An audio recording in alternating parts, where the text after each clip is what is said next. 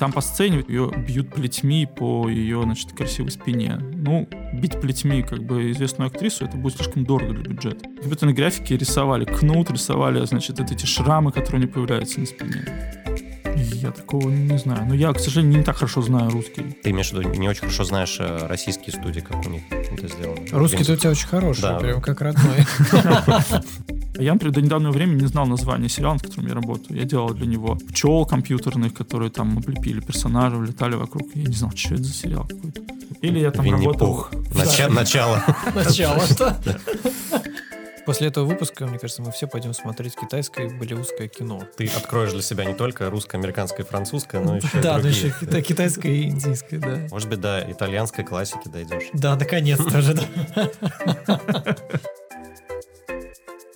Здравствуйте, уважаемые слушатели. С вами подкаст «The Design» и его ведущие Андрей Балканский, руководитель юзабилити лаборатории в университете ИДМО, Я Родион Соснов, арт-директор департамента бренда и коммуникации компании Эбби. Дорогие слушатели, данный подкаст мы записываем 19 марта 2022 года. Поэтому мы специально сделали акцент на все то, что происходило в индустрии до известных событий, которые произошли в конце февраля. Мы постарались не делать никаких прогнозов на будущее, поскольку очень высока неопределенность, и что-либо прогнозировать о развитии индустрии, о развитии российского рынка просто не представляется возможным на данный момент. И сегодня у нас очередной очень интересный гость. Это художник спецэффектов кино Олег Алексеев. Здравствуйте. Олег, да, привет. Да, привет, Олег.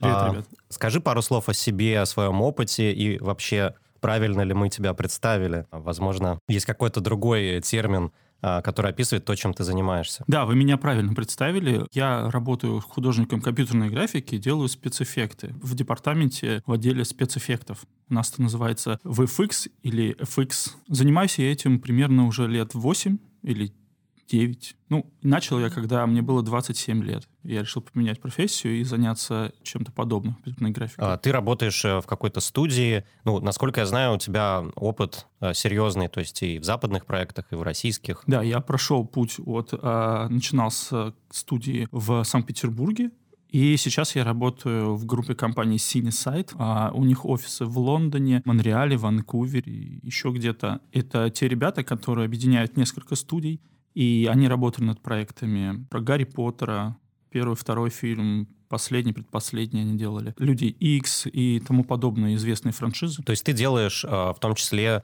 спецэффекты, понятно, что в составе рабочей группы, но для таких проектов подобного уровня. Да, да. Сейчас мы работаем над сериалом The Man Who Fell to Earth. Сейчас уже трейлер есть на Ютубе. Расскажи, пожалуйста, про саму технологию, как создаются эти визуальные эффекты, где здесь дизайн, а, насколько его много. Расскажи про эту кухню. Ну, сами визуальные эффекты — это все то, что, как правило, невозможно, либо дорого сделать способом, как это делали режиссеры в русском кино до графики, да, в советском кино. То есть, когда снимались батальные битвы, танковые сражения и реально притаскивали какие-то бутафорные настоящие танки, настоящие пиротехнические взрывы. Сейчас это все заменяется компьютерной графикой, и не только это. То есть, можно рассказывать о том, какие виды работ делаются, и я этого коснусь. Эффекты можно условно разделить на visual effects, визуальные эффекты, которые делаются с помощью компьютерной графики, и practical effects — это как раз то, что делается на площадке с помощью пиротехников и других специалистов, каскадеров, там еще кого-то, художников,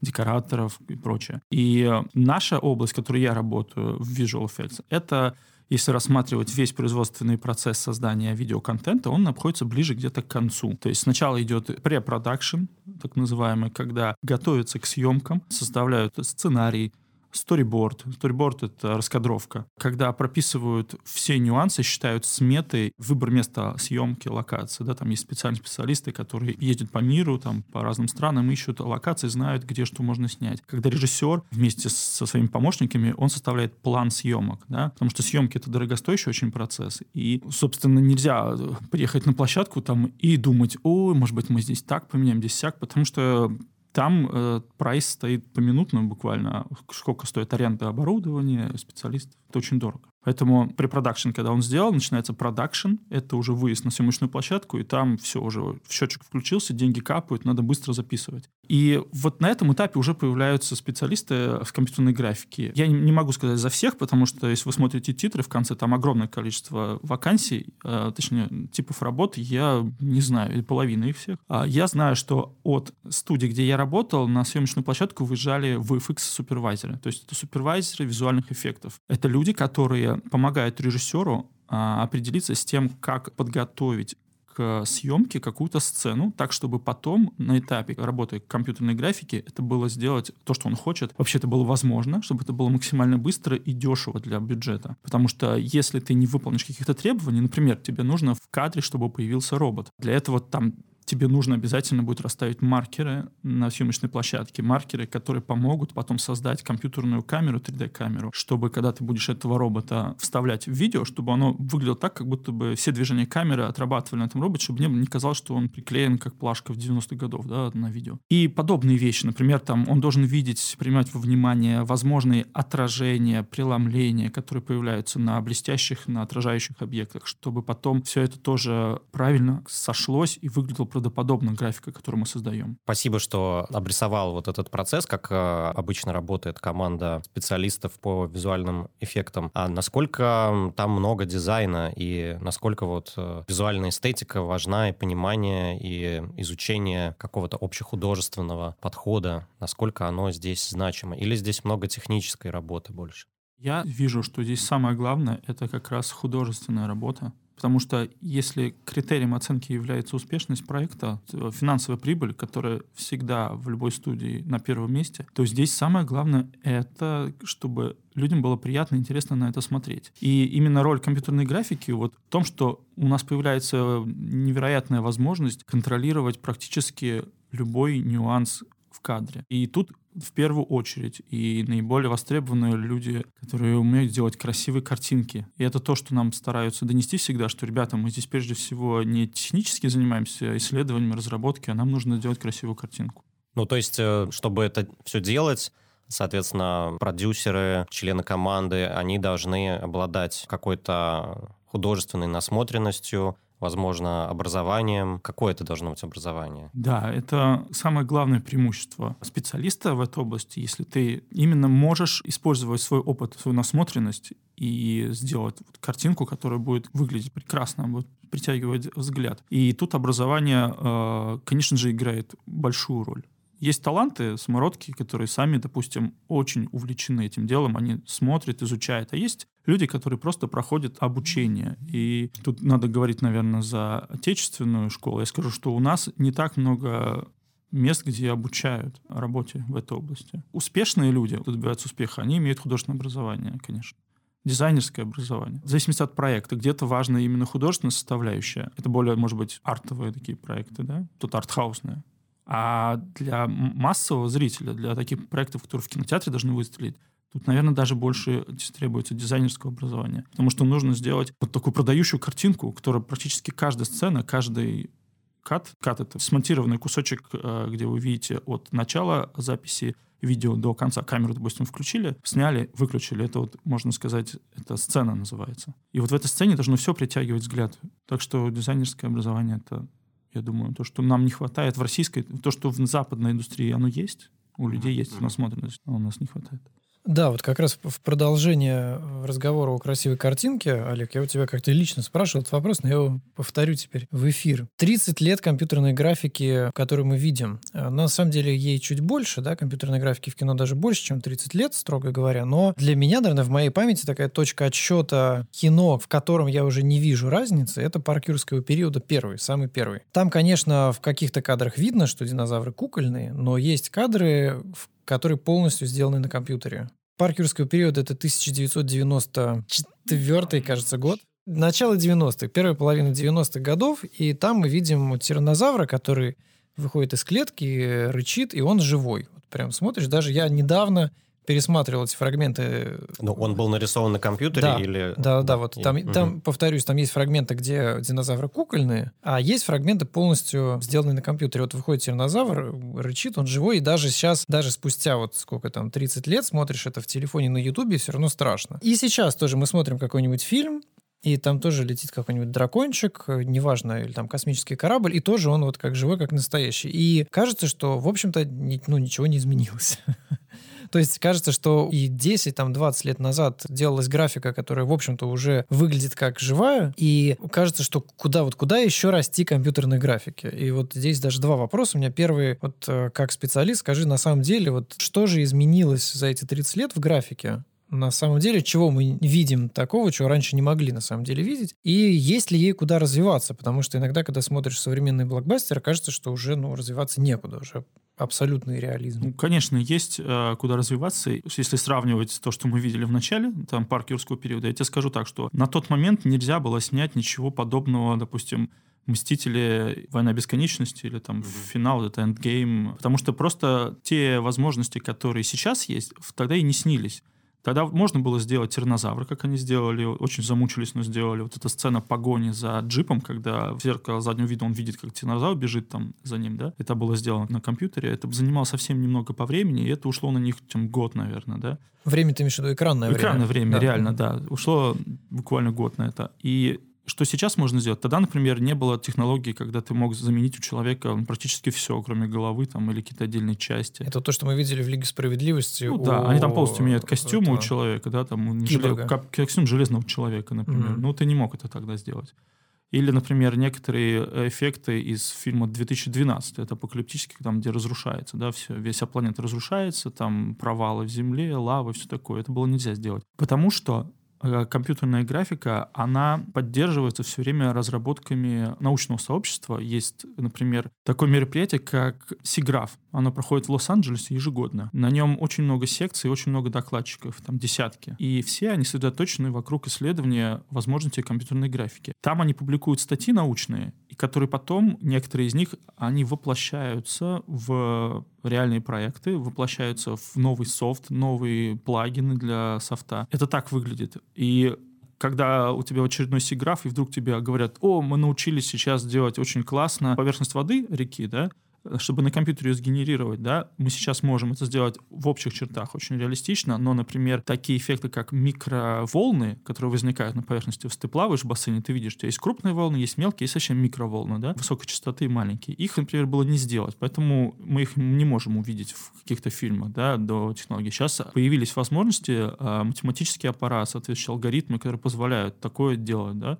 и теперь мы можем видеть более реалистичную картинку более захватывающее зрелище. Так что развитие было вот хотя бы в области того, что чего не могли сделать создатели парка юрского периода, что могут сделать сейчас. И это освобождает простор для фантазии режиссера и сценариста. Потому что на этапе препродакшена сценарист с режиссером, они в паре работают, и он говорит, например, вот вы, наверное, слышали такие вещи, что некоторые фильмы просто не реализовывались, потому что не было технической возможности это сделать. Просто сценарий клался в полку до тех моментов, когда появится, что, вот, например, э, первому игроку приготовиться.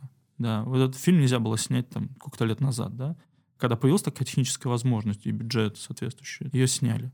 Скажи, а если сейчас сценарии, которые лежат в ящике стола, именно потому, что технологии еще не созрели для того, чтобы это сделать. Думаю, все можно сделать. Я думаю, сейчас уже нет ничего, что нельзя делать. Я общаюсь с коллегой, например, который работал над всеми практически крутейшими фильмами Marvel. Он очень крутой, специалист, работает удаленно за очень большие деньги. Он сам как бы петербуржец, да, он закончил военмех и потом занимался компьютерной графикой, вместе со мной работал на питерских студиях, потом уехал за границу. И вот он мне просто говорит, сейчас мне говорит, платят такие деньги, потому что я могу сделать все все, что угодно для компьютерной графики. Нет такого, чего бы он не мог сделать. Поэтому сейчас, наверное, я думаю, любой сценарий можно воплотить. Каков тогда путь развития индустрии? Стагнация или же... Путь развития индустрии а, сейчас э, есть запрос большой на новые идеи. Нужны сценаристы, нужны идеи фильмов.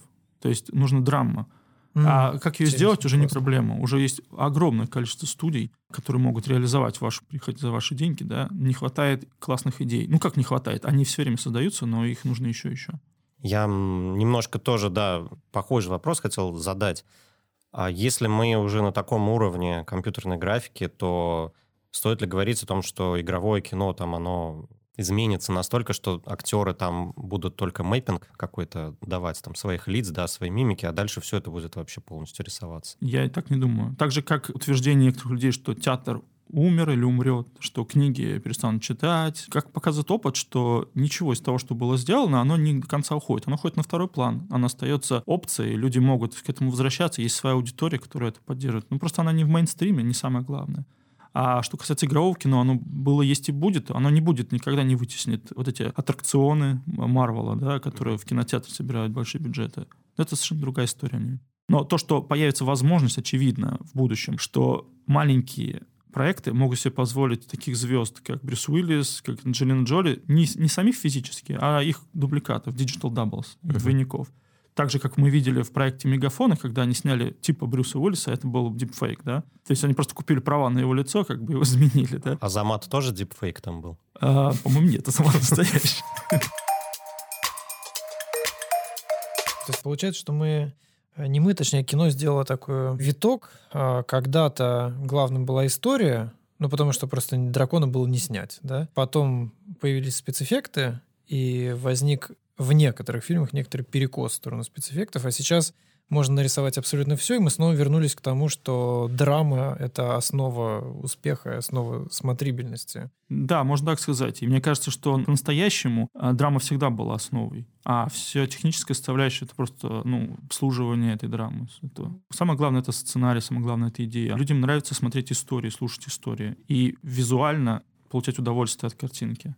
И сейчас, поскольку мы можем контролировать каждый пиксель, да, вот у меня есть выражение компьютерной графики среди нас, когда ты уже сделал то, что хочет режиссер, допустим, или супервайзер, и дальше начинается так называемый pixel-fucking. Когда тебя наставляют э, по пиксель, там буквально вот какие-то маленькие детали э, улучшать, да, и ты можешь недели, две их улучшать, там в одну, третью, третий вариант. Там Бондарчук снял взрыв танка или там Михалков, да, реально в practical effects, да, ну и все, ты не будешь заново взрывать танк. А тут ты можешь, господи, ты можешь этот дым чуть-чуть влево, чуть-чуть вправо, там перевернуть, подсветить по-другому. Uh-huh, Это же uh-huh. супер возможности для дизайнера, для концепт-арт. А, такой вопрос тоже на тему спецэффектов а, в игровом кино. Зачем нужны спецэффекты в всяких не фантастических фильмах, а вполне, скажем, а, драматических, например, «Паразиты», да, я читал про то, что там огромное количество всего было нарисовано, куча компьютерной графики, хотя это такая, ну, социальная драма, да, казалось бы, зачем там вообще эти спецэффекты?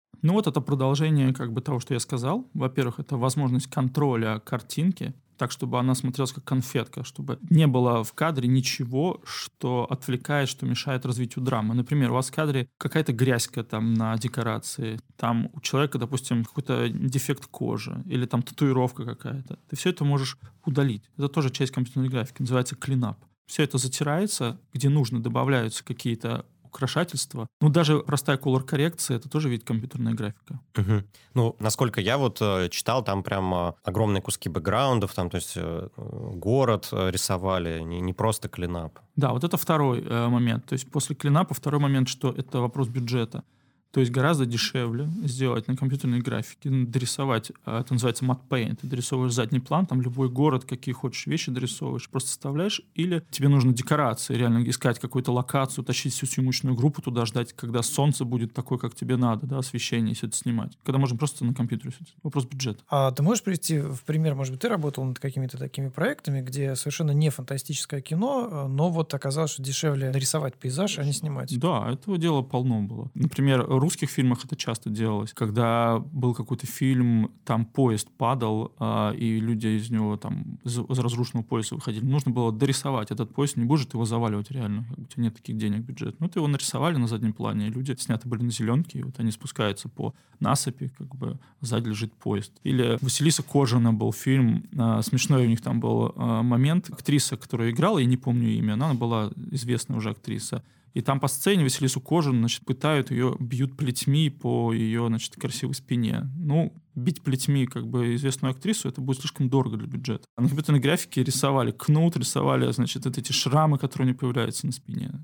Ну, это же можно с помощью грима сделать. А, ну, а динамически. То есть ты ударяешь, у тебя uh нету, а вдруг начинает она гореть. Да? Опять же, грим — это, значит, съемочная площадка, значит, съемочное время, и ты не можешь подкорректировать. То есть ты uh уж как нанес, так нанес его. Уж что сняли, то сняли. Как бы. А потом режиссер сказал, а мне вот не нравится, недостаточно все, это драматично. Кстати, это и другая тема, что, например, очень часто и раньше, и мне кажется, сейчас тоже еще есть, что на съемочной площадке такое расхожее мнение, что, ай, ладно, все, сняли, на постпродакшене исправят, подправят. Это пагубно для производственного процесса, для конечного э, результата? Или это оправдано? Это оправдано. У нас, например, в России до недавнего времени, до 2001 года, может, даже до начала, на графику уделялось мало денег. Она всегда э, как бы бюджетировалась по остаточному принципу. Сначала все деньги растащат там на препродакшене, на продакшене, а потом что осталось, кидают в графику, да, и говорят, типа, ну, сделайте как-нибудь там, давайте улучшим. И при этом часто такое, что вот они даже могут схалтурить на продакшене, на съемках, а потом говорят, ну, вот вам деньги, теперь исправьте, сделайте из этого конфету, да и делали, и исправляли, потому что в этой индустрии работают очень мотивированные люди, которые очень любят свою работу. Я, сколько здесь общаюсь, я вижу, что практически все, они ужасно любят компьютерную графику. Все люди получают удовольствие от нее, они работают после работы, они в свободное время, на выходных что-то делают, свои собственные так называемые pets project делают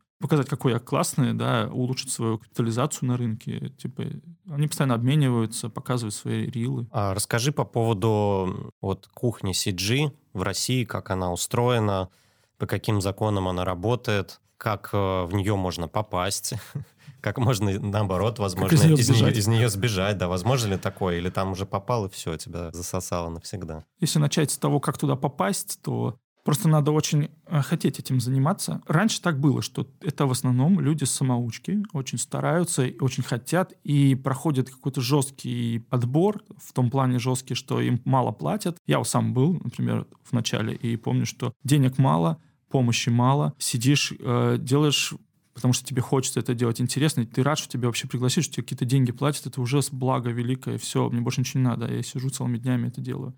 А сейчас большой нехваток кадров в области CG, причем он идет а, по всему миру, это глобально. И когда ты туда уже вошел, в эту компьютерную графику, то ты сталкиваешься с тем, что есть два разных мира русской графики и мир заграничной графики. У нас все тоже очень сильно диверсифицировано, все зависит от студии. Студии очень разные. Студии отличаются потому, что они делают, например, рекламщики, э, где очень быстрые сроки сдачи, очень короткие дедлайны, и как правило, более снисходительное отношение к качеству, требований меньше, но скорость нужна высокая, и ты не можешь там долго закапываться и возиться, тебе нужно очень быстро создавать. И область компьютерной графики для кино, где у тебя очень длинные сроки, очень долгие разработки, зарплаты поменьше, но ты получаешь как бы вроде как больше удовольствия от этого. И, например, э, отношения тоже разные. Мне казалось, что это, наоборот, такой мультикультурный абсолютно процесс, где вот э, удаленно люди из разных стран работают на какие-то большие студии, могут сидеть там в Азии, в России, в Южной Америке,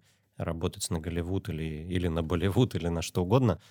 А ты говоришь, что нет, все-таки вот там есть российская индустрия, есть э, западная индустрия, и они как-то разделены. Ну вот то, что ты сказал, это все относится к западной индустрии. Да, это мультикультурализм, это постоянная поддержка, умение работать в команде. Прежде всего ценится навык работы в команде. И, естественно, это все держится на том, что, например, единый общий язык общения английский. Да? У нас в России, может быть, одна из проблем, то, что у нас нет этого. У нас общение на русском языке, и все, кто приходит, э, как удаленщики, либо иммигранты в русские студии, они вынуждены изучать русский, чтобы общаться. И внутри студии все построено, как бы тоже общение, созвоны, все это на русском. А есть такие примеры, когда, ну, скажем, например, индейцы работают на российские студии, им пришлось изучить русский? Я такого не знаю. Но я, к сожалению, не так хорошо знаю русский. Да и вообще, в принципе, я знаю вот несколько студий, где я поработал.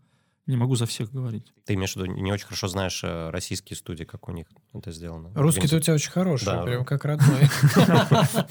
Да, и не очень не могу отвечать за всю индустрию России, и не могу отвечать за всю индустрию западную. Я могу отвечать только за тех, что я видел. Но вот в российских я не видел индусов или китайцев, которые работают на нас, там, вынуждены изучить русский или там по-английски общаются, такого не встречал. Вот. Но у нас есть как бы а, несколько главных игроков. Я работал в одном из них. Это студия CG Factory, CGF, сокращенно московская. Даже из названия следует, что они попытались создать работу, поставить на конвейер. То есть у них как бы конвейерное производство компьютерной графики. И поэтому у них очень высокий уровень автоматизации. Но и, соответственно, отношение к людям, оно хорошее. Я не могу сказать, что оно плохое, но есть и лучше. Есть места, где получше По отношения. поводу Factory вопрос. Ты говоришь, поставленная на поток компьютерная графика, а как вообще и в мире, и у нас устроен процесс? У каждой киностудии есть свои художники компьютерной графики? Или это аутсорсные студии, к которым обращаются уже кинокомпании? И то, и другое присутствует. То есть у каждой студии, как правило, крупной или средней, есть свой костяк сотрудников, которые у них на контракте постоянном. То есть permanent контракт. Или у нас там на зарплате, да. И есть э, пул специалистов, которых они подтягивают, когда нужно. У них приходит большой, допустим, заказ, и им нужно расшириться быстро. Тогда они нанимают контрактников. В России раньше работали в основном так, что все на зарплате, и иногда для каких-то малозначительных проектов нанимают фрилансеров. Допустим, нужно что-то замоделить, у тебя моделеров нет свободных, ты их нанимаешь, или тебе нужен концепт, или дизайн, вот тоже, кстати, для дизайнеров. Есть такое прямо направление, называется дизайн HUD. Я не помню, как это переводится, ну, human интерфейсы всякие. Например, у тебя есть монитор или там какое-то приложение, где какие-то интерфейсы, они имитируются в кино. Например, в шлеме у Железного Человека есть свои интерфейсы, да, вокруг все. Есть люди, которые специализируются на этих интерфейсах, и только этим и занимаются. А, Меня всегда это вот немножко смущало, когда показывают какой-нибудь, там, не знаю, 2075 год, и ты смотришь на интерфейс и понимаешь, что чисто с точки зрения вот э, UI это, ну, нечто там из 2000-х годов.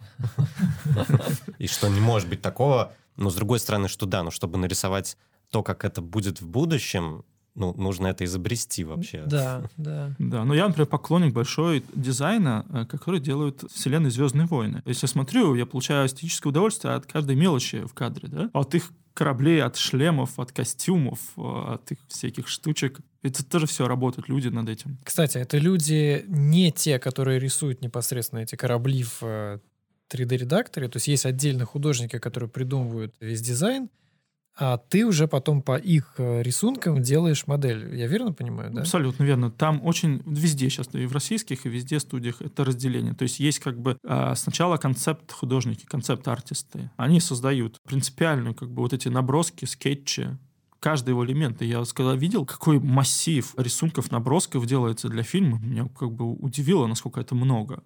Они очень много вариантов для каждой штучки в кадре. Там, особенно если это фантастический фильм, то там практически все нужно создавать. Концепт всего, дизайн. И это, кстати, получается промышленные дизайнеры. Там, ну, очень востребованы. Тебе нужно сделать сет, которого не существует. Режиссер придумал, аватар, там, Звездные войны.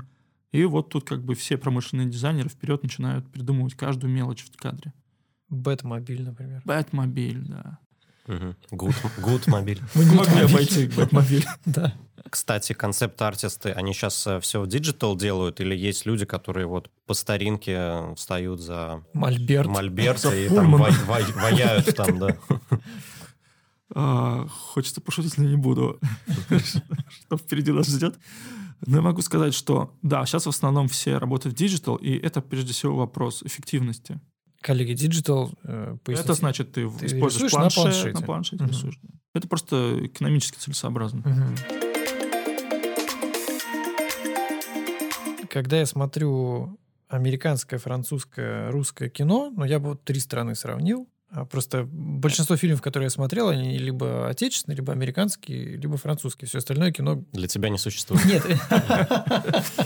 Да, такой ки- кино, как это, киноксенофобия. Нет, просто я смотрел его гораздо меньше. Вот, и сложно сравнивать. Но у французских фильмов есть э, вот какая-то особенная французская картинка. Не знаю, как это сказать. Там еще индийское кино прекрасно. я очень мало его смотрел. Есть индийское кино, да. Но вот когда смотришь французский фильм, ну, конечно, популярный. Я очень мало смотрел там какой-то артхаус. И старые фильмы там с Луи де Финессом, и вот новые какие-то хиты, может быть, там...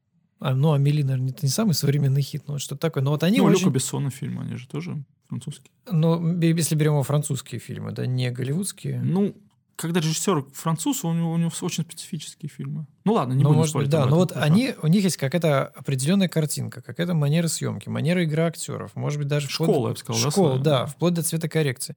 Когда ты смотришь американский фильм, они все очень разные, но они все американские.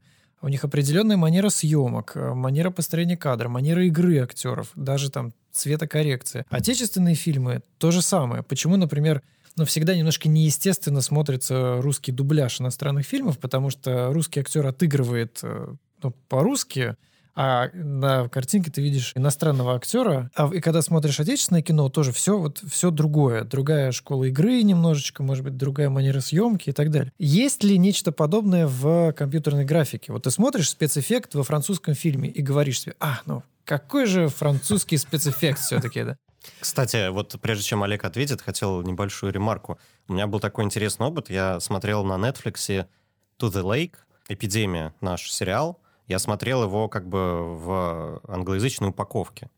То есть... Э... Дубляж был англи- английский. Да, он адаптация был, была. Он был на английском, все тайтлы были на английском, и я поймал себя на каком-то очень странном впечатлении, то есть какой-то рассинхрон в голове, э, когда вроде как это отечественное, но выглядит оно как будто бы это сняли западные режиссеры с российским продакшеном. Это круто. Это называется глобализм, глобализация. То есть то, чему учат даже на сценарном э, курсе. Задача продукт продать на весь мир. И поэтому вы посмотрите, почему американские фильмы хорошо продаются по всему миру. Да? Потому что они сделаны так, чтобы их было понятно в каждой стране, в каждом доме. Они обсуждают темы, которые близки всем.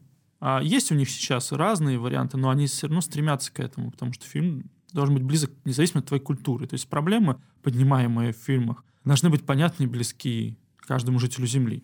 Тогда это продастся на всем шарике.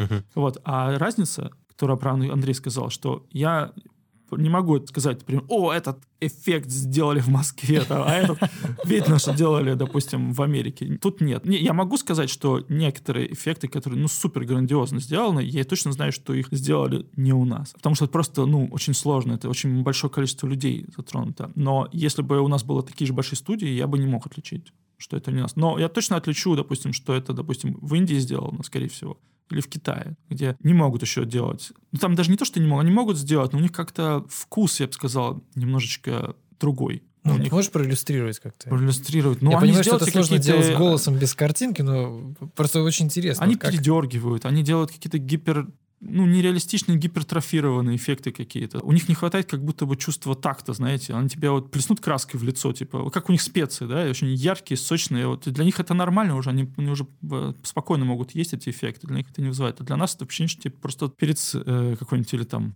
табаско насыпали в суп, да, и вот ешь. Ну, то есть очень... Все равно непонятно. Ну, э, допустим, взрыв, он будет как бы слишком нарочитый, слишком он будет яркий, он будет жирный, он будет э, отвлекать внимание от драмы. Я помню такой э, эпизод, который там разошелся на, на мемы, когда в каком-то болливудском фильме, значит, главный герой скачет на лошади, дорогу преграждает э, фура, и он, э, как на мотоцикле, бросает лошадь, э, и на ее боку проезжает под, А, под фурой, потом вскакивает вместе с лошадью. Да, да. немножко, немножко специи. Спайси. То есть, ну, какие-то культурные особенности, да, они присутствуют. Плюс, ну, я опять же думаю, что, может быть, это не от того, что они э, хуже понимают, что хорошо, что плохо. Они ориентированы просто на свой рынок. Зачем делать лучше, но если так работает? Они же не собираются продать на весь мир. Вот если они на мир продают, есть фильм болливудский, который реально... Сейчас, конечно, на скидку не скажу, по-моему, там было что-то в основном батальные такие глобальные сцены, там битвы между какими-то армиями там из средневековья. У них круто бывало. У китайцев есть такие фильмы очень крутые. То есть ты смотришь, э, смотришь целенаправленно Я смотрю кино? брейкдауны. Я смотрю разбор, как сделан эффект. А. Это появляется в шоурилах, появляется просто брейкдауны. Это уж такая профессиональная привычка появляется. После этого выпуска, мне кажется, мы все пойдем смотреть китайское и болливудское кино. Ты откроешь для себя не только русское, американское и французское, но еще Да, другие. еще кита- китайское и индийское, да. Может быть, до итальянской классики дойдешь. Да, наконец-то же. да. Вот так вот разговоры о Марвел приводят наконец-то к просмотру итальянской классики. У меня такой вопрос. Насколько а, CG артисту, а, художнику спецэффектов нужно погружаться в произведение, читать сценарий, знакомиться, возможно, с книгой, если это кино снимается по книге, общаться с членами съемочной команды, возможно, какие-то происходят специальные встречи с актерской группой, где есть возможность э, послушать репетиции, задать вопросы. Вот э, насколько нужно глубоко погрузиться? Ну, вот и такая история есть, вы, наверное, знаете ее, может, не знаете, что Хичкок, он снимал фильм, например, «Птицы», или, ну, любой свой фильм, и там просто я где-то читал статью, что актриса, которая подошла к нему, ну, на главную роль, она играет, известная какая-то актриса, он, она спросила, ну, вот, вы могли бы побольше рассказать про моего героя, что он испытывает, как он переживает, чтобы я могла лучше войти в этот образ. И он ее как-то огорошил, типа того, что тебе не нужно ничего этого знать, ты просто делай то, что я тебе говорю. Вот, она стоит, на нее нападает птица, ты закрываешься руками, да, или там ты изображаешь ужас. Потому что этот человек, который, он уже взял актера, он уже знает полностью его, что он может выдать. Также у нас э, супервайзер, он взял тебя в XArtist, посмотрел на твой шоурил, он знает, что ты можешь выдать. Ты не ошибешься, ты будешь делать то, что он тебе говорит. Тебе не нужно ни сценарий знать, тебе его, кстати, не дадут. Тебе не нужно знать э, монтаж. Ну, можешь посмотреть, но у тебя, как правило, нет времени смотреть монтаж фильма. В общем, ты просто винтик в, в серьезной такой машине, которая делает свою работу. И То ты есть- получаешь удовольствие Мгм. только от самой работы. Ты ничего не можешь, можешь не знать об этом. То есть может быть такое, что ты даже не знаешь, над каким фильмом ты работаешь. Да, я, например, до недавнего времени не знал название сериала, над которым я работаю. Я делал для него пчел компьютерных, которые там облепили персонажей, летали вокруг. Я не знал, что это за сериал какой-то. Или я там работал... Винни-Пух. Да. Нача- Начало. Начало, что? Или там работали над китайским фильмом про какой-то Вуконга или еще что-то, там какая-то сказка. Я до сих пор не знаю, что это за фильм, я не знаю его название. Я даже не могу вставить его в шоурил, потому что я потерял полностью связь с ним. Интересно. А как же рост? Вот ты говоришь, что ты винтик, и ты делаешь ровно то, что тебе дал супервайзер, который знает, что ты можешь. А, Но получается, что ты так и будешь делать то, что ты можешь, потому что тебе дают то, что ты можешь. Как происходит рост? Есть pet projects, то есть твои домашние проекты, которые ты делаешь в свободное время, ты от любви к этому делу начинаешь исследовать что-то, ты, у тебя понравился, как кто-то сделал, допустим, снег. И ты такой, ой, я тоже так хочу. И сделал этот снег, выложил в шоурил. И потом тебя увидели его и сказали, о, блин, парень нам нужен для этого проекта, там снег есть в нем, да? Это раз вариант. Потом ты можешь просто в своей работе ежедневной, да, тебе иногда будут выпадать э, вещи, которые ты, допустим, ну, не показал в шоуриле. Возможно. Есть возможность проявить себя. Опять же, отличие русской игры, да, от, от э, западной, что там тебя больше будут стараться встроить, так же, как актеров у них, да, берут в основном определенную амплуа на определенной роли, да, и с специалистами компьютерной графики тоже обычно так, да. А в России у тебя больше генералистов, больше общих, как бы, специалистов, которые на все могут, да, потому что, ну, просто нет такой серьезной, глубокой специализации. И там у тебя есть возможность проявить себя. Работа, например, в рекламной студии, ты вообще все будешь делать, чек-оркестр, да. Сегодня сказали, делаешь, значит, дым, а завтра скажут тебе, надо делать толпу, да, и ты берешь и делаешь. Просто не умеешь, как бы пытаешься, делаешь, учишься. И тут у тебя рост, и тут тебе портфолио. Вот что в России можно, кстати, очень легко прыгать из одной специальности в другую, чего там тебе не дадут. Специальность ты имеешь в виду внутри Ну сюжета? да. То есть мы вот пропустили момент, да, какие есть специальности в этой индустрии. Ну вот начиная с концепт-артистов, которые рисуют скетчи, да, Да, давайте про это поговорим. Да, приходя, допустим, к художникам, которые делают колор-скрипты. Что это- такое color? Color Script — это у тебя такой файл, да, где у тебя к определенному эпизоду, например, к определенным сценам нарисована картинка, где скетч, но он в цвете, и ты по нему понимаешь, какое настроение у этой сцены под цветовое, именно какие гаммы цветовые должны быть в этом сцене. Это является референсом или что ли, инструкцией дальше для ребят, которые будут рендерить это все, настраивать свет, цвет, композить, композить собирать в конце уже этот из нарендеренных и отснятых материалов и делать колор-коррекцию. То есть это для них, что ли, подсказка, в какую сторону им нужно цвета делать в сцене. Вот это color script. Тут художники есть, которые делают color скрипты. Есть художники, которые делают модели. То есть, например, чтобы сделать сцену, если там много компьютерной графики, то нужно создать ее layout, это называется. Ну, обрисовать, где что в сцене находится, расставить компьютерные объекты по местам. Там где-то компьютерные шторки, где-то какие-то камни разложить, где-то у нас будет дом, стул, персонаж, дым, еще что-то. Тут они, э, это специалисты по layout, они все распределяют в кадре, чтобы, ориентируясь на раскадровку, если есть концепт сцены, где показана композиция кадра. То есть они то есть по композиции кадра они расставляют объекты, камеру выставляют тоже. В международной практике этим тоже занимаются layout артисты. То есть как выставить камеру. Что они рас- расставляют 3D-модели? И эти модели по скетчам, по наброскам делают моделеры. Вот это отдельно, получается, департамент моделеров.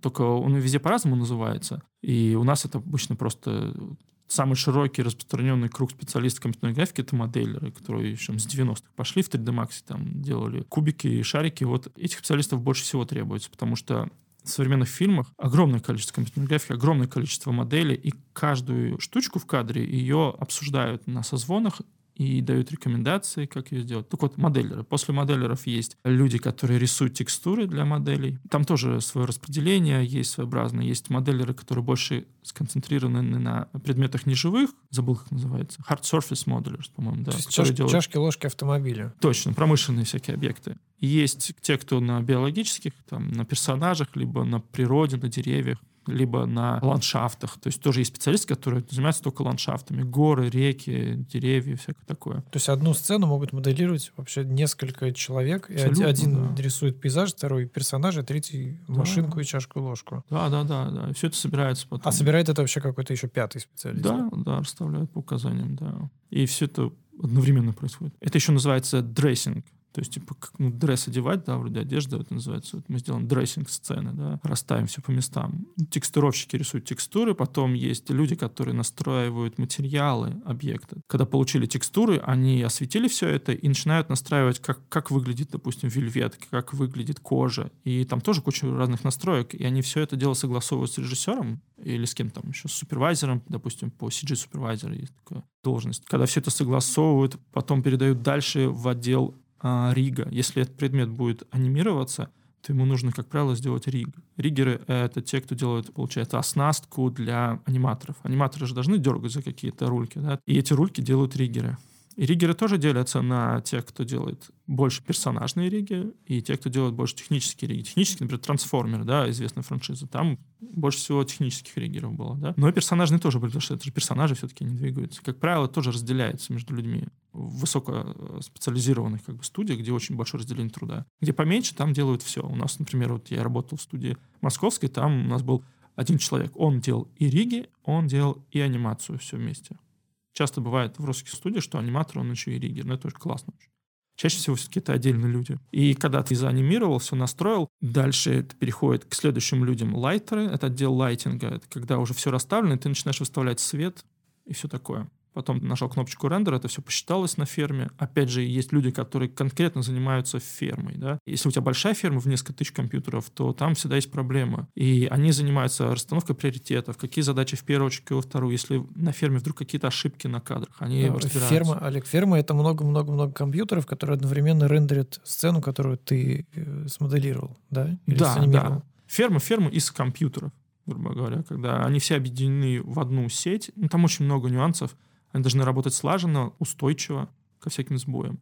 А ты рендеришь на своем компьютере? Я вот работаю удаленно на студии, да. Я просто использую свой терминал, чтобы подключиться к их компьютеру Мгм. на их студии. И моих вообще компьютер никакой нагрузки не испытывает. Просто интернет-соединение. Я отправляю через их компьютер на их ферму расчет и забираю с нее результат, смотрю его, опять же, через терминал просто. Немножко меняя направление нашей беседы, какие навыки дизайнера и художника важны и нужны в этой профессии? Ты сказал, что эстетика очень важна. Возьмем выпускника Академии художеств, скажем, в Петербурге или Строгановки в Москве. Вот это человек, который, по идее, будет с эм, развитым эстетическим вкусом, он там какой-то дизайнерской или художественной специализации. Вот какие нужны навыки? И сможет ли он стать CG-артистом? Конечно. Да, ему пригодятся прежде всего все его навыки, связанные с композицией. Композиция — это, наверное, ключевой навык для э, CG-специалиста. Именно из творческих. Есть там другие навыки технические, мы о них не будем сейчас говорить. В одном и том же отделе есть обычно специалисты, которые больше технические, есть которые больше творческие. И нельзя сказать, что кто-то из них лучше, кто-то хуже. Одну и ту же задачу я видел, может решить человек с хорошей математикой подкованный, он тебе напишет какую-то сложную, какой-то алгоритм, который будет делать все очень физически корректно, круто, а может сделать человек, который в математике там не так хорош, далеко не так хорош, и он просто какими-то костылями, какими-то хитростями достигнет похожего результата, который устроит клиента, и, может быть, даже быстрее сделать, чем математик будет писать свой алгоритм сложный. То есть композиция ключевой навык, а Да. какие еще? А, ну, хорошо бы различать цвета, вот, потому что я, я сталкивался, что вы смеетесь, у нас был вообще в Питере, мы просто ради прикола нашли какой-то тест в интернете, где тебе проверяли способность, как бы, ну, насколько тонко ты чувствуешь разницу в оттенках, цветах. И я, например, больше показал, хотя я не занимался цветокоррекцией, я не занимался композитингом, но у меня результат был прилично так выше, чем у человека, который именно занимается композитингом, и он должен цвет чувствовать лучше. После чего директор пошутил, сказал, что а, ну как-то типа, ну, типа, ну понятно, почему у нас тогда такие картинки выходят. То есть умение различать, вот, э, чувствовать нюансы тонкие, да. Наверное, и лучше сказать, чувствовать нюансы, да, Чувствовать различать. нюансы, да. То есть, Ну, колористика, да, разбираться колористика, да. Опять же, э, чувствовать, да, э, как это, композиция в цвете же тоже она присутствует, да? Потому что тебе дают задание, там, допустим, в торнадо сделать, и ты тоже волен, ты можешь сделать этот торнадо. Просто прямой столб с вращающейся пылью вокруг. Неинтересно, скучно, э, центральной симметрии, как бы все это грустно, и ты будешь показывать супервайзеру, он тебе будет говорить нет. Ну, если это супервайзер грамотный, опытный, он тебе просто сам направит, скажет, заднюю такую линию сделай, сюда направь, здесь уже, здесь толще. А если неопытный, то он просто будет говорить, что ты мне показал? Давай уже сделай нормально. Типа, в чем мы наняли каких-то учеников, да? Вот. Но если ты э, уже умеешь такие навыки, ты уже сразу будешь выдавать картинку, что тебе буквально с первого, с второго раза уже будут принимать. Это тебе приятно, и человек с тобой работать приятно. И быстрее, получается, больше компания заработает денег, чтобы не тебе объяснять базовые вещи. Я вспомнил, как в последнем сезоне Фарго была крутая сцена перестрелки во время торнадо. Вот там было интересно очень. Срежиссировано. Мне вспомнилась э, туннельная битва в Лиге справедливости Зака Снайдера. Простите, а по- попроще. Опять как- Бэтмен подкрался. Да, пока вкус попроще, потолще, скажем так, я Да вспоминаю. нет, это же очень крутой. Да, там вот я как раз ты практически ответил на вопрос, который я хотел задать. Я думаю, где же, в чем же проявляется чувство композиции, когда ты, например, моделируешь персонажа, но ты вот про торнадо уже. Ну, я вот могу сказать, что мне, например, эстетическое удовольствие доставляет фильм «Дюна» Вильнева, да, просто офигенный. Или там вот этот Blade Runner последний, да, или Westworld, это мир Дикого Запада, просто офигенно, там каждый кадр смотришь завороженно. Ну, Мгм. особенно А, первый. а чья это заслуга, кстати? Заслуга оператора, а, VFX-супервайзера, моделировщиков, режиссера или вообще всех вместе? концепт-артиста. Концепт-артиста или Ну, всех вместе? Прежде всего, наверное, э, менеджмента, да, вот эти, там у них кто?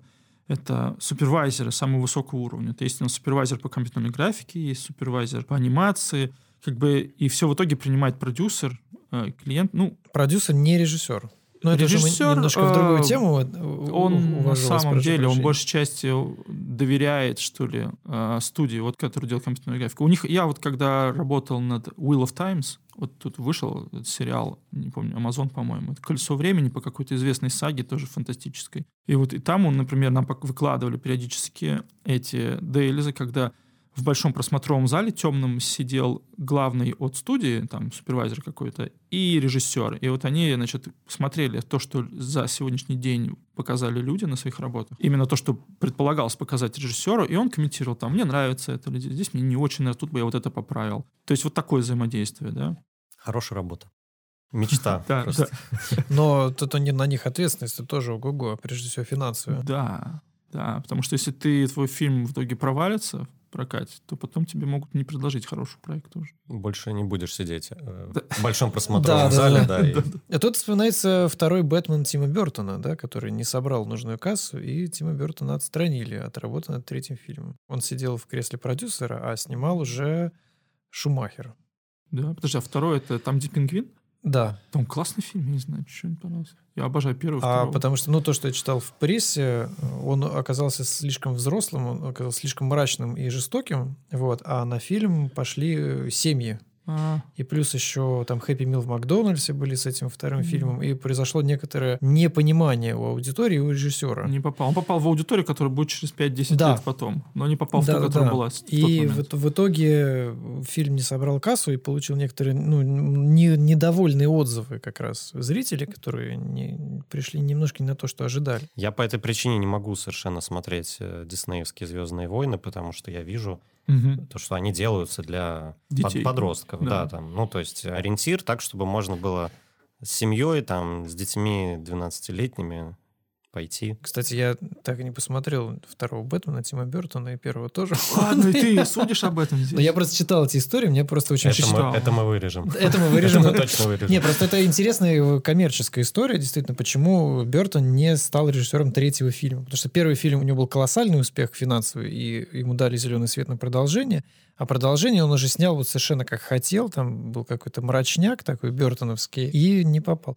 Это очень любопытно в свете того, что потом-то вся эта франшиза Бэтмена, она стала, наоборот, очень мрачной, Да. взрослой, там, 16+, плюс, и Все благодаря Э, Бертону. Да, очень драматическая. Там Нолан вообще там сделал Гамлет из Бэтмена. И вот эта вот тема, она стала мейнстримом. А на тот момент, да, пошел э, Бэтмен, наоборот, в сторону как раз э, комикса, такого детского мультика, что привело потом к провалу. Но там много еще. Там еще провал этого Бэтмена и Робина был обусловлен. В том числе еще потому, что появился интернет как раз в тот момент, очень любопытный. И начали в интернете э, появились негативные отзывы. Просто и... детишки пошли играть в Warcraft э, вместо того, чтобы смотреть Бэтмена. Вопрос э, на тему карьеры в CG. Насколько тяжелый вход в эту профессию? Мы уже немножко затронули, да, ну, давай разовьем. Насколько тяжелый вход? Какие есть там развилки? Вот, может быть, ты про свой путь расскажешь э, еще подробнее. Предположим просто, что вот кто-то из наших слушателей молодых, вот он э, загорится этой идеей, и, допустим, у него есть какое-то там базовое образование. может, 11 классов. Уже неплохо, да. Серьезно, этого достаточно. Да, ну то есть вот э, что его ждет, э, насколько он может туда влиться, за сколько лет он может стать профессионалом. У меня очень, на самом деле, оптимистические предположения насчет вообще этой индустрии в любых условиях. Свою историю я расскажу, конечно, но дисклеймер, что то, что было раньше, сейчас уже не работает, потому что сейчас э, реально на рынке голод специалистов, да, и сейчас войти туда как бы за милое дело. А почему? Потому что увеличилось количество контента в разы. И появилось очень много стриминговых сервисов, очень много историй, всем нужно это все писать, а людей как бы не увеличилось настолько. Их много по-прежнему, но хороших толковых специалистов по-прежнему недостаток, нехватка. А толковый это не только тот, который классно умеет сделать, но это который еще адекватный человек, который не будет исчезать внезапно, не будет, не будет там в запой уходить или еще что-нибудь, там не будет какие-то странные вещи делать. То есть он будет соблюдать график, будет делать то, что него просят, и не будет врать, например. Да? Поэтому, как сказал этот э, Лебедев, если вы не все у вас будет... Просто не надо быть и все будет хорошо. А, Ну вот и основные рекомендации А, да. для того, для тех, кто хочет войти в CG. А так надо просто любить это дело. Я скажу, что... Так, и это подожди, легко ну, ну, это, любить. подожди, это очень популистские лозунги. Это, это очень Давай легко. конкретно. У меня как было? Я в 26 лет, допустим, работал на заводе с э, очень таким трепетным названием «Вибратор». В Санкт-Петербурге он находится, он делает приборы для атомной энергетики, а изначально он делал какие-то датчики, которые вибрацию должны там как-то фиксировать. И я работал в отделе технической поддержки наших устройств. Вот. И я чувствовал некоторое да, расхождение с тем, что у меня сейчас есть, и что я хочу, и какое у меня вообще будущее. И, в общем, я искал путь. Думаю, я ведь это не первое место, где я работал. Это история достойная Бэтмена, мне кажется. Да. Поиск пути. Да. Поиск пути, да. Я проработал в, в очень многих местах. Вот сторож и этот, который на складе, грузчик, и продавец сотовых телефонов. Ну, короче, все то, что вот, когда ты не знаешь, чем заняться, да, у тебя, допустим, образование там, как у меня, А историческое, еще и ты ты не хочешь... парикмахер, кстати. Да, еще и парикмахерское, историческое образование, ты не хочешь работать в архиве, ты не хочешь как бы преподавать, и ты ищешь, где заработать деньги.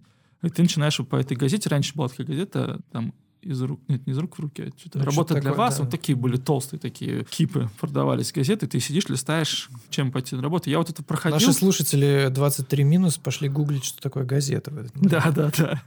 Вот. Но сейчас это сопоставимо с тем, что ты сидишь на HeadHunter, да, и Да, вот, там вот, так- понятнее, да.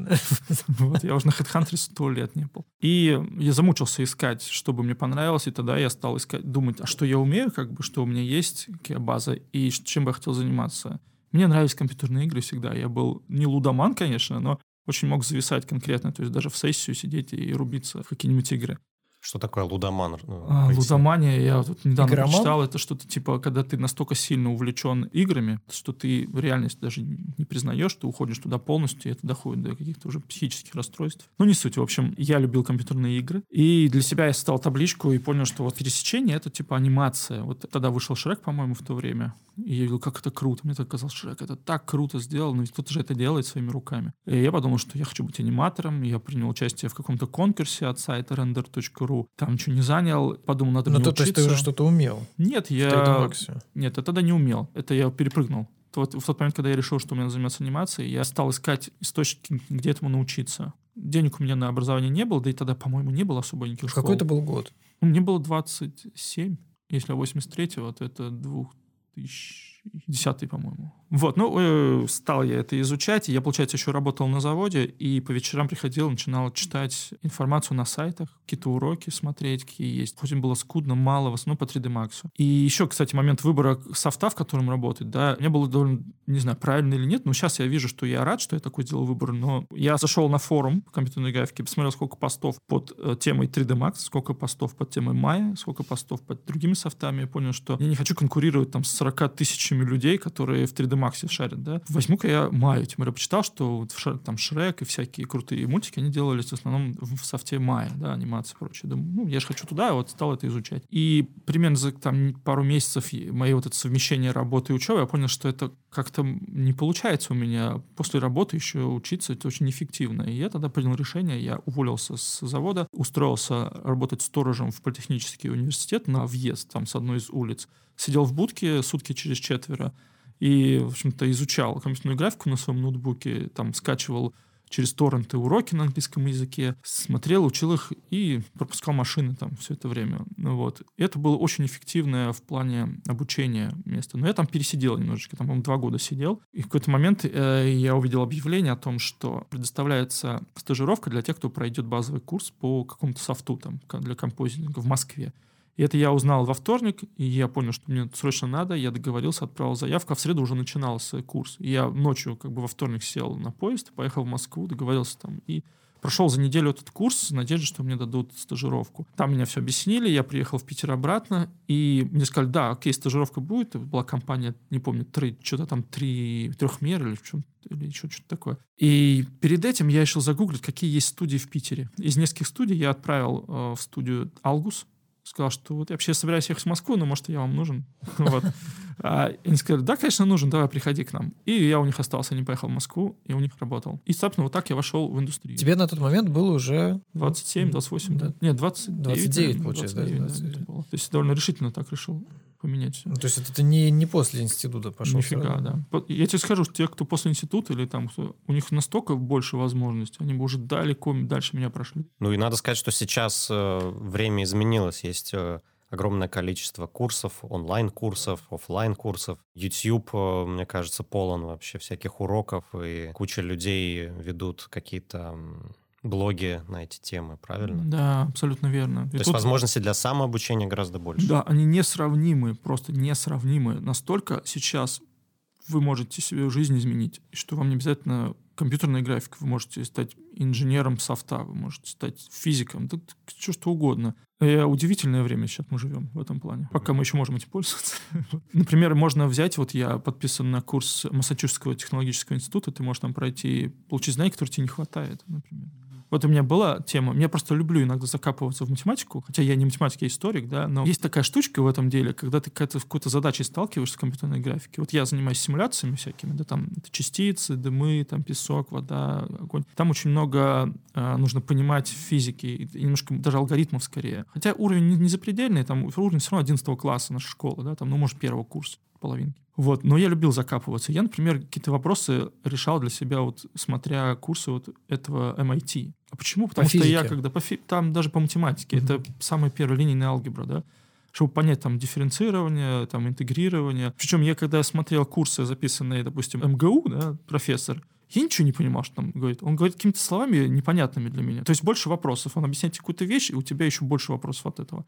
А там так умеют объяснить, что ты ну, понимаешь даже на английском языке, который тебе не родной, да? Все понятно. Это круто, конечно, у меня. А, Олег, а разве а в, в каких случаях нужны тебе такие дополнительные знания? Ведь разве не алгоритм э, программного обеспечения рассчитывает все эти там полеты частиц, э, трение столкновений и прочее? Мне приходилось, когда я начинал, когда с этим сталкивался, например, не были внедрены да, эти алгоритмы в популярные софты. И то, что было внедрено, оно работало плохо. А результат нужен был. И были уже в этот момент, например, статьи научные из того же самого Сиграфа, о котором я говорил из этой конференции ежегодной, которые показывали, как какие-то алгоритмы лучше делают эти вещи, более реалистично, да, И в таком случае ты пытался докрутить, особенно если софт позволяет это сделать. Например, я работаю в Гудине, это как является уже промышленный стандарт, что ли, для изготовления визуальных эффектов. И у вас суть в том, что низкоуровневая, там есть возможность заходить и чуть ли не править алгоритм. И довольно просто, доступ к этому очень простой. И поэтому ты можешь что-то улучшить, ты можешь что-то поменять, что-то медленно работать, можешь ускорить.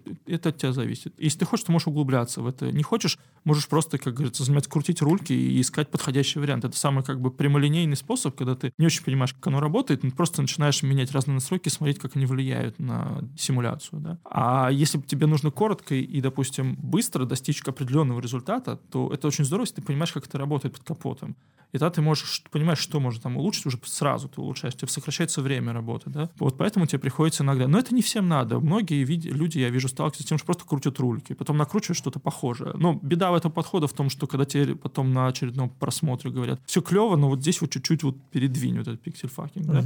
И ты такой, господи, как я это передвину? Я же просто рульки крутил, как бы. Ну, и ты считаешь, что ну, какие-то костыли придумываешь, там что-то выделяешь, как-то смещаешь. Вот у меня следующий вопрос как раз по поводу софта. А, ты упоминал 3D Max, Maya, Гудини. Гудини. Я, да, я много слышал про Гудини, что сейчас это вот весь Голливуд на нем работает. Там есть Blender, еще какие-то есть эм, программные среды, всякие плагины и прочее. Вот ну, расскажи про какой-то базовый набор инструментов, о, базовый набор сейчас будет крайне широк, но если взять, например, в нас студии, где я работал, то если ты делаешь FX, то, что я делал симуляции, то это, как правило, Гудини. А есть несколько студий очень известных, типа Skyline FX, у которых в pipeline до сих пор основа это Maya или 3ds Max. Что есть такое pipeline? Студии pipeline — это производственный процесс. И там, допустим, они строятся на 3D Max. Но это не потому, что 3D Max такой клевый, а это потому, что эта студия такая старая. Они уже написали миллион скриптов под этот 3D Max, и им уже неудобно просто перелезать на что-то другое. Хотя они пытаются, они частично вводят где-то Гудини, пытаются перелезть. Это особенность, как бы, это плюс и минус, как бы, очень старых студий, им трудно передвигаться, может, переседать. А так, из базовой для симуляции это Гудини, для анимации это, как правило, Maya. Есть еще какие-то поменьше софты, их используют используют обычно, если там так называемые dedicated shots, какие-то где шоты, сцены, где они требуют особого внимания, допустим, они единичные. Допустим, у тебя там есть понятие секвенция, есть понятие шоты. Вот, допустим, шот объединяется в секвенции. Допустим, секвенция высадка на Луне, да, и она состоит там из 300 шотов, например. Для большинства шотов, допустим, ты делаешь пыль, и это будет просто шот implementation, то есть обычный шот. Ты сделал, э, настроил пыль, и дальше ты просто из шота шоты оставляешь, чуть подправляешь, и готово. А есть dedicated shots, э, допустим, где у тебя необычная какая-то пыль, или там не пыль, а что-то другое, там какая-то штучка появляется. И в этом случае, допустим, обычными инструментами это трудно сделать долго. Или еще как-то тогда подключают, бывают какие-то маленькие программы, софты сторонние, да. Например, нужно оттречить, там есть какой-то софт KinTools, например, это он классный софт для... Что такое оттречить? А, оттречить, это значит, вот, допустим, есть видео, на котором снят крупным планом лицо персонажа, и тебе нужно на лице, допустим, сделать, чтобы у него что-то с лицом деформировалось, или что-то появлялось, или что-то в таком духе, да? Ну, вот как киборг в Лиге Справедливости, да? У него ну, заменить пол лица, например, этот, да, что-то красный глаз. Там. там разные варианты могут быть деформация лица или части тела, да? Ты как бы делаешь деформацию отдельно, а потом тебе надо, чтобы она полностью совпала с движением персонажа в камере. Вот это называется процедура создания копии, грубо говоря, цифровой копии движения камеры. Это называется трекинг камеры. И бывает трекинг камеры, когда ты нужно создать именно камеру так, что ты в компьютерной программе, если ты с этой камеры посчитаешь 3D-объект, посчитаешь, значит, по рендере создашь картинку и наложишь в обычном фотошопе или в какой-то другой композитной программе сверху, у тебя будет сидеть один в один. Даже все его повороты будут отслеживаться, будет такое ощущение, что он прямо там был сделан. И есть трек объекта. То есть, когда у тебя, допустим, человек двигается или лицо двигается, и тебе нужно, чтобы в компьютерной программе ровно на лицо посадить свой эффект, тебе нужно, чтобы в компьютерной программе это лицо было. Ты смоделировал лицо, а потом тебе нужно, чтобы оно полностью повторяло движение в кадре постоянно синхронизация получается. вот это трекинг объекта. И вот, чтобы оттречить лицо человека, а, есть базовые, в каждом практически софте есть какие-то базовые вещи, но в некоторых случаях настолько был как бы снят материал неудобный, с неудобной камеры или линзы, э, что не, не справляется программа. Там либо вручную начинаешь уже этот объект деформировать, что очень трудозатратно, особенно если потом правки приходят. А есть э, более специализированные софты типа KinTools, которые позволяют тебе тречить лицо гораздо лучше. И на выходе с этого KinTools у тебя получается 3D-объект в сцене, который, э, если ты смотришь с такой же камерой, он будет полностью совпадать с отснятым персонажем или объектом один в один. Космос.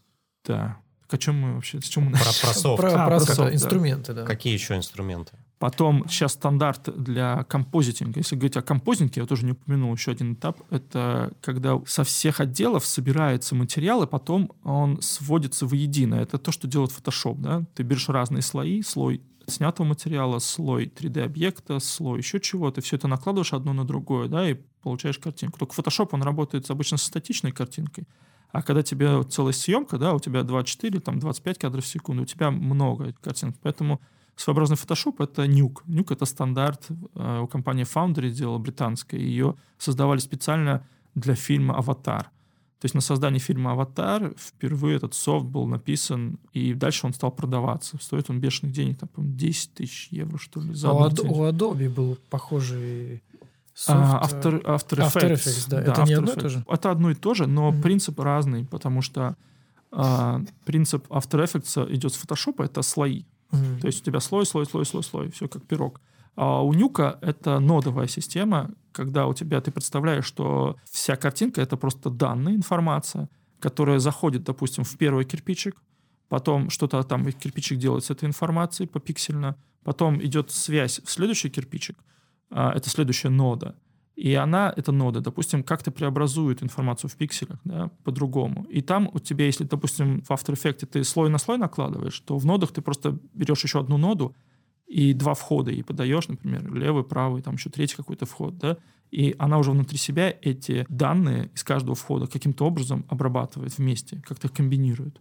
Это разный принцип, это логика разная, парадигма разная и возможности разные. То есть, например, с большим количеством, вот когда ты смотришь нюковскую setup, скрипт мы его называем. Скрипт это, то есть все, все, что там делается вот в этой сцене, именно в нюке, вот это видишь, это настолько огромная вещь, что диву даешься, это как дерево какое-то. Если такое будешь делать в After Effects, ты, я боюсь, просто не вытянешь это. Да, я, я помню, что я читал про принцип нод, но ничего не понял. Вот. а, Я уже, честно говоря, Сейчас даже, Олег даже сейчас объяснил, но понял. я тоже не да, понял. я тоже потерялся уже немножечко. Но я когда про ноды думаю, я всегда смотрю так, что нодовый принцип — это принцип программирования. Вы помните, у вас, когда нам объясняли программирование, делали логические такие кубики, допустим. вот, Блок-схема. Блок-схем, Мгм. точно, да. И вот Да, это да. примерно то же самое блок-схема. То есть в каждом блоке с данными что-то происходит. И ты их просто соединяешь по-разному. У тебя есть кирпичики, например, изначальные данные, допустим, это цифра 1, 0, 1. Дальше ты следующую ноду ставишь, к ней приходит это данные 1, 0, 1, и эта нода что-то с ними делает. Допустим, добавляет каждый там по пятерочке у тебя получается. Каждая цифра меняется там плюс 5, да? И эта каждая нода, она может делать совершенно разные операции. Она может брать еще какие-то дополнительные операции. Просто твои данные, они ходят от ноды к ноде, как-то преобразуются. И в конце получается какой-то пирог да, на выходе. Вот, собственно, вот принцип. И каждая нода — это просто фрагмент кода, который что-то делает с входными данными и что-то выдает на выходе. Вот, в принципе, и все.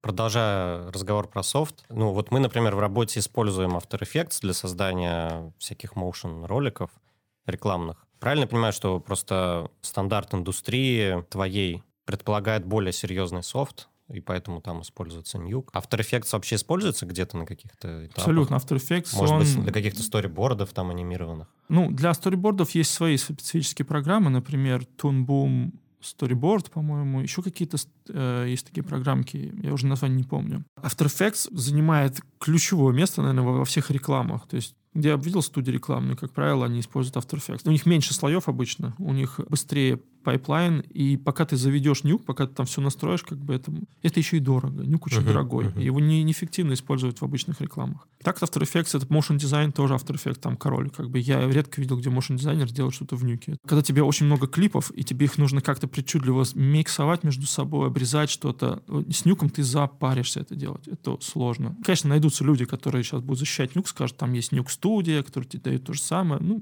я увидел, что нифига то же самое не дает. Я думаю, что это вопрос бюджетов. Если, скажем, какой-то продакшн, у которого уже куплен нюк, и вдруг им поступает задача, допустим, сделать промо-ролик для того же проекта или просто какого-то другого, то они могут э, использовать. Да, да. Вот студия А, MPC, Framestore, они хоть делают кино, но у них есть департаменты рекламы, и они, конечно, делают это там. Мгм. А вот у меня коллеги еще используют DaVinci. А, это А. новый, да, новый как бы игрок. Ну, как новый, относительно новый. Он уже старый в некотором смысле. Тем более его делает компания Blackmagic, которая славится своими аппаратными продуктами для монтажа. У них есть свой софт типа Fusion, это аналог как бы нюка, да, со своей особенностью. Тоже классный, но не так распространенный в силу чего-то, не знаю.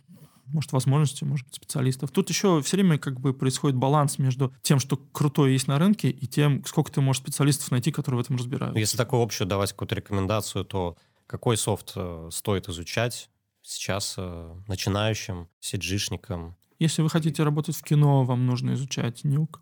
Если вы хотите делать motion дизайн в рекламных компаниях работать, то вам нужен After Effects или Fusion. Угу. Сейчас все идет в сторону, на самом деле, бесплатного. Сейчас много открывается студий, которые работают на open source проектах. Поэтому Blender и Fusion и DaVinci, потому что DaVinci, в принципе, дешев очень. Он несравненно угу. дешевле Нюка, а возможности у него просто колоссальные. И то, что я вижу, как бы DaVinci очень серьезный игрок. Я не буду прогнозировать, но то, что его рынок очень крепкий, он его явно не потеряет, этот факт.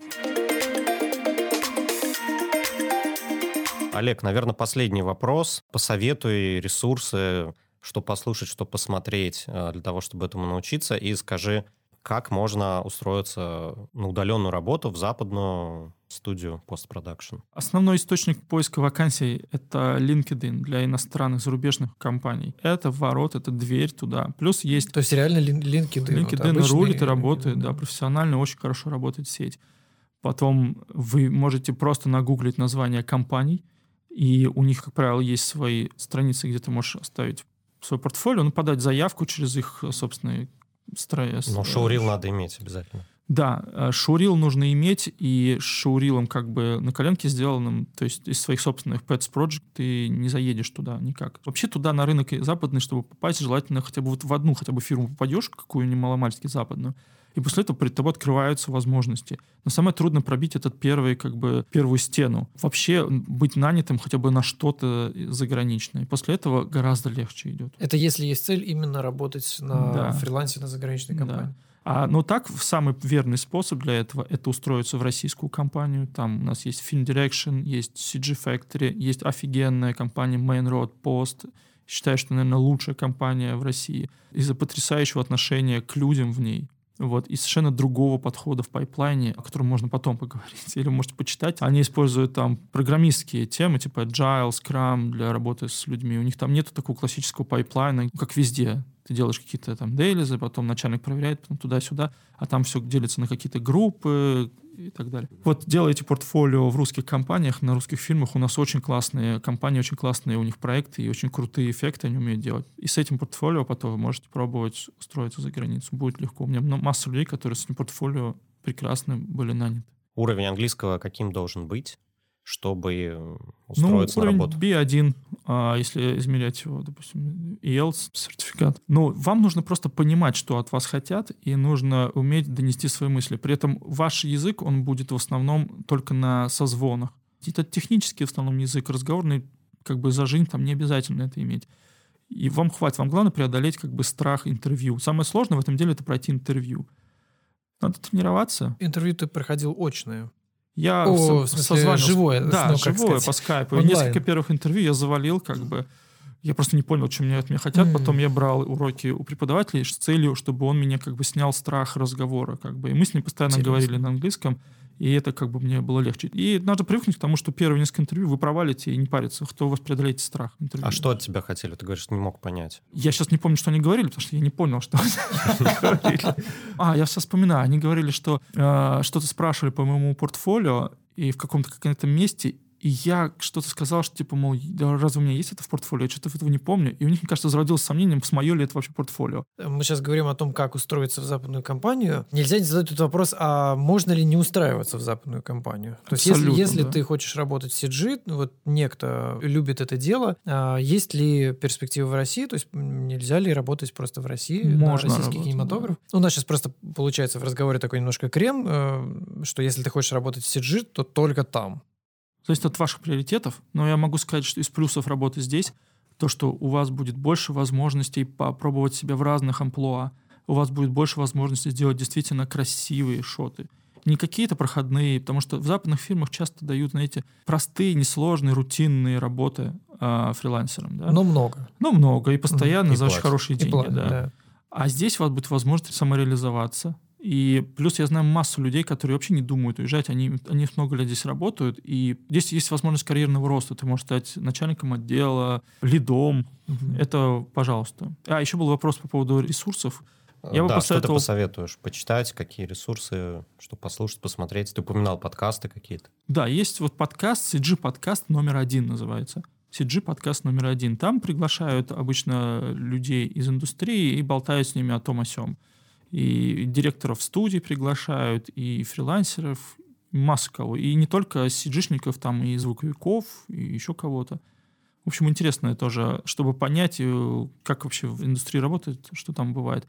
А и для изучения у нас есть в Москве несколько студий, которые учат, но ценник у них очень большой. Они учат хорошо, насколько я знаю. Есть э, онлайн-курсы. Из русскоязычных я бы посоветовал э, именно в плане FX. Это VFX онлайн. Есть такая школа э, VFX онлайн. Или онлайн VFX, по-моему. Это очень классные ребята, они очень хорошо учат, у них очень классный контент. Вот. Ну и, в принципе, вот послушав, посмотреть, вы из разговоров уже узнаете другие источники. Их очень много. Спасибо большое, Олег. А, Спасибо. я очень надеюсь, Спасибо, ребят. что ты придешь к нам с новым и поговорим еще про какие-то интересные темы из мира CG и киноиндустрии. Я с удовольствием. И мы прощаемся с нашими слушателями. С вами были Олег Алексеев, Родион Соснов и Андрей Балканский. Пока-пока. Пока.